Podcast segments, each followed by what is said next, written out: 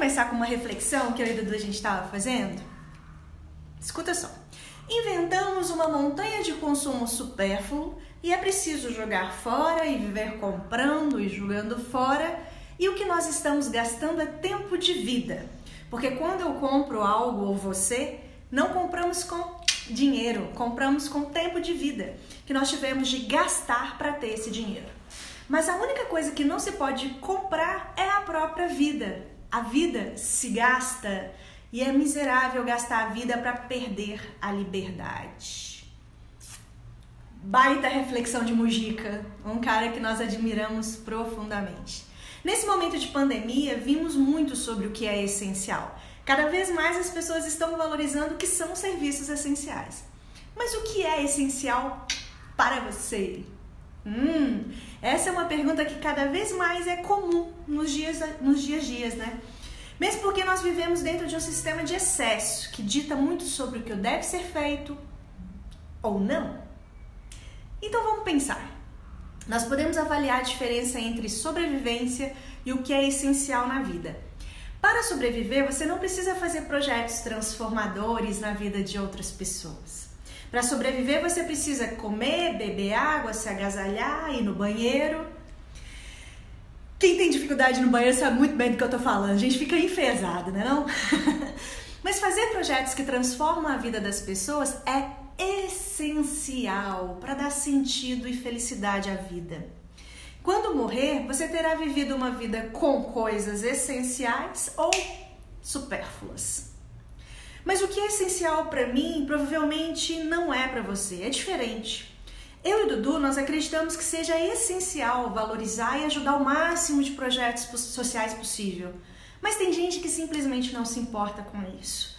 E tudo bem, cada um tem seu tempo. Mas se você quer começar a repensar como você pode fazer a diferença no mundo, nós vamos falar sobre os 12 princípios do consumo consciente que tem até no site da Acatu, que é um projeto sensacional e é muito fácil de colocar em prática. Planeje suas compras. Não seja impulsivo nas compras. Avalie os impactos do seu consumo. Leve em consideração o meio ambiente e a sociedade em suas escolhas. 3. Consuma apenas o que é necessário. Reflita sobre as suas reais necessidades e procure viver com menos. Reutilize os produtos e embalagens. Não compre outra vez o que você pode consertar, transformar, reutilizar.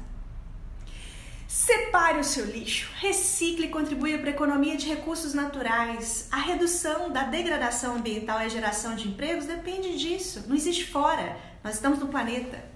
Use o crédito consciente. Pense bem se o que você vai comprar a crédito não pode esperar. Esteja certo que você vai poder pagar essas, essas prestações, principalmente agora. Conheça e valorize as práticas de responsabilidade social das empresas. Não olhe apenas o preço, a qualidade do produto.